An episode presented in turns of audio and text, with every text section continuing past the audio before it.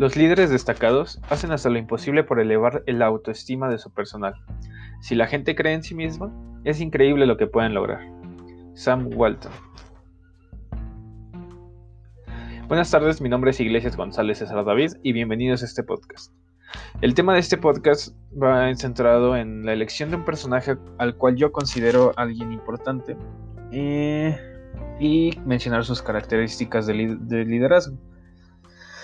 Antes de mencionar el nombre de este personaje, es, me gustaría eh, anexar o mencionar el hecho de que yo lo elegí en base a que en tercer grado de secundaria eh, mis, mis profesores me dieron a la tarea de, bueno, a todos mis compañeros en ese tiempo, de elegir un personaje al cual admiráramos.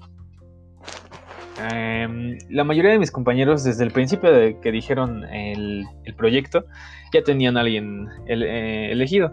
La mayoría tenía cantantes, tenían actores, pero realmente yo no tenía a alguien a quien yo admirara. No tenía un cantante al cual yo podría decir que es mi ídolo. No tenía un actor al cual yo le tuviera la admiración necesaria como para anexarlo en ese proyecto.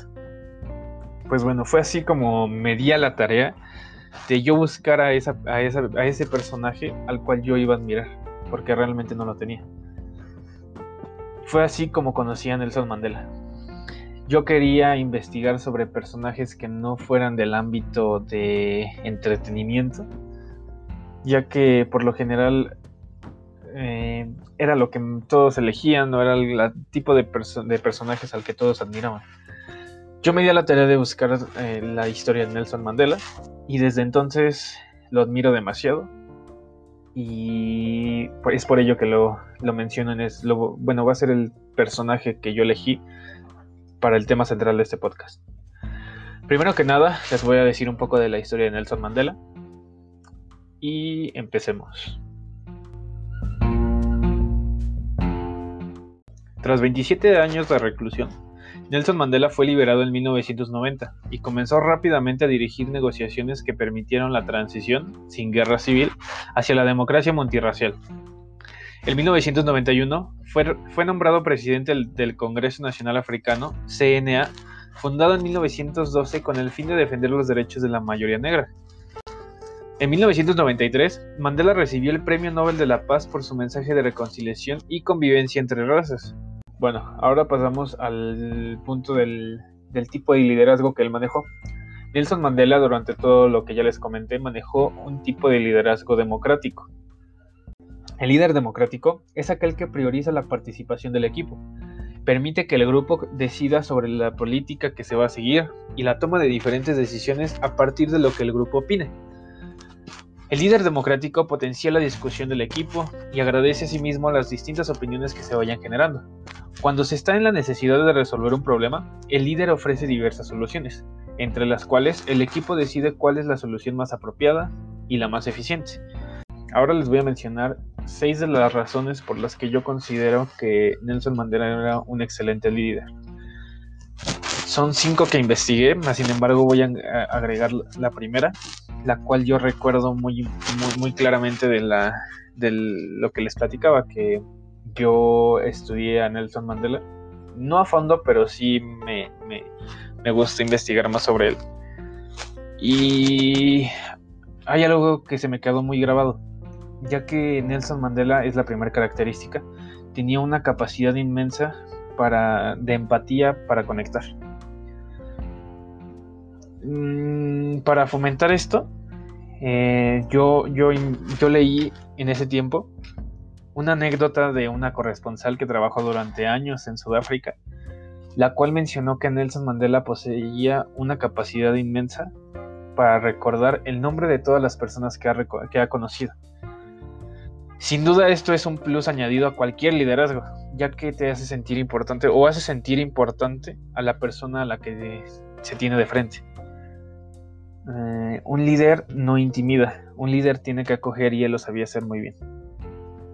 La segunda eh, característica es la inmensa paciencia. La precipitación y las miras eh, cortoplacistas suelen ser malas consejeras y más en tiempos adversos. y sabemos bien que Nelson Mandela vivió muchos de ellos. Mandela se rebeló contra la tiranía, soportando los años de encierro con paciencia, y cuando salió a la calle, alzó el puño, solo uno, en, en un gesto claramente desafiante. Tenía todavía mucho por qué luchar. Su liberación era solo un paso y quedaba mucho camino por recorrer para acabar con la división racial. Eso sí, en cinco años más tarde, cuando ganó las elecciones y el, éxito ya era tangible, levantó los dos puños. Se había convertido en el líder de todas las razas. La, característica número 3 es la capacidad para perdonar. Cuando salió elegido como presidente de la nación, fue sabio al saber perdonar a los blancos, que durante años fueron sus enemigos. Se rodeó sin, sin, resentimiento alguno y con máximo respeto de colaboradores que habían trabajado con el anterior gobierno. Ese respeto, que se manifestaba de forma natural sin necesidad de ningún servicio de, coach alrededor, tuvo como resultado una fidelidad absoluta de todos aquellos que trabajaron a su lado.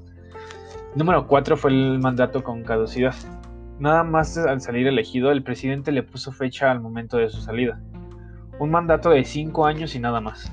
Un líder tiene que saber cuándo irse, seguramente para poder hacerlo por la puerta grande. La característica número 5 es el aprender de los errores. La vida, la vida, de Mandela estuvo plagada de fracasos y de errores, sobre todo a nivel personal, pero hizo que no, volvieran no se volvieran en su contra. Supo afrontarlos con transparencia y con unos inquebrantables eh, principios. Y por último es la cautela y la generosidad, que para mí es, la más importante. Al igual que hizo con los fieles del anterior gobierno, a los que respetó y mantuvo en sus puestos, eh, eso lo hizo de forma en que